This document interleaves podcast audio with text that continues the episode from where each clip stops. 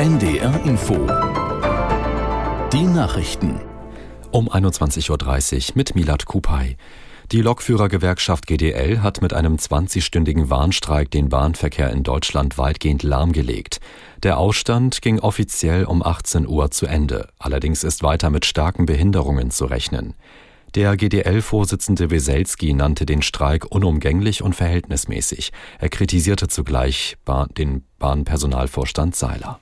Er weigert sich, mit uns über einzelne Punkte zu verhandeln. Er lehnt es ab, über die Absenkung von Wochenarbeitszeit zu verhandeln. Und er lehnt es ab, mit uns über Tarifverträge für Fahrdienstleiter zu verhandeln. Und deswegen nützt es uns nichts, so zu tun, als würde er verhandeln wollen.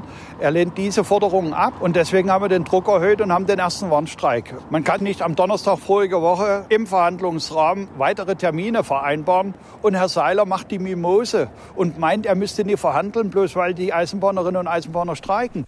Der GDL-Vorsitzende Weselski. Mit einer bundesweiten Razzia ist die Polizei heute gegen mutmaßliche Islamisten vorgegangen. Mehr als 800 Polizisten waren daran beteiligt. Allein in Hamburg durchsuchten Einsatzkräfte 31 Gebäude, darunter auch das Islamische Zentrum Hamburg, kurz IZH, mit der Blauen Moschee an der Alster. Welche Bedeutung dieses Zentrum hat, dazu Oliver Wuttke. Es ist für das iranische Regime tatsächlich wohl sowas wie ein Brückenkopf in Europa. Hamburgs Innensenator Andi Grote hat das so beschrieben. Das IZH ist innerhalb von Europa der wichtigste Außenposten des theokratischen Regimes äh, in Teheran auf der geistlich-ideologischen äh, Ebene. Es hat eine ganz starke Ausstrahlung, die auch über Deutschland hinausgeht. Das heißt, die Blaue Moschee in Hamburg ist wohl so etwas wie die Zentrale eines Netzwerks mit vielen Beteiligten oder Sympathisanten in ganz Deutschland. Und wie die die genau zusammenhängen, das wollen die Ermittler auch durch das sichergestellte Material herausfinden.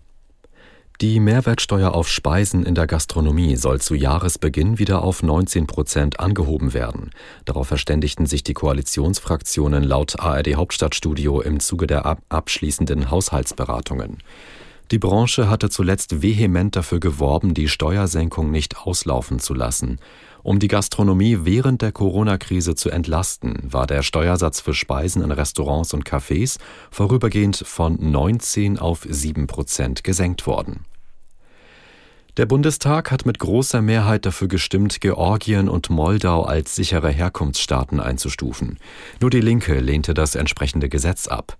Ziel der Regelung ist es, Asylanträge von Menschen aus diesen Ländern zügiger bearbeiten und abgelehnte Bewerber schneller zurückschicken zu können. Das waren die Nachrichten. Das Wetter in Norddeutschland in der Nacht an der Ostsee Schauer, an der Nordsee aufgelockert, nach Süden hin Regen, Tiefstwerte 7 bis 0 Grad.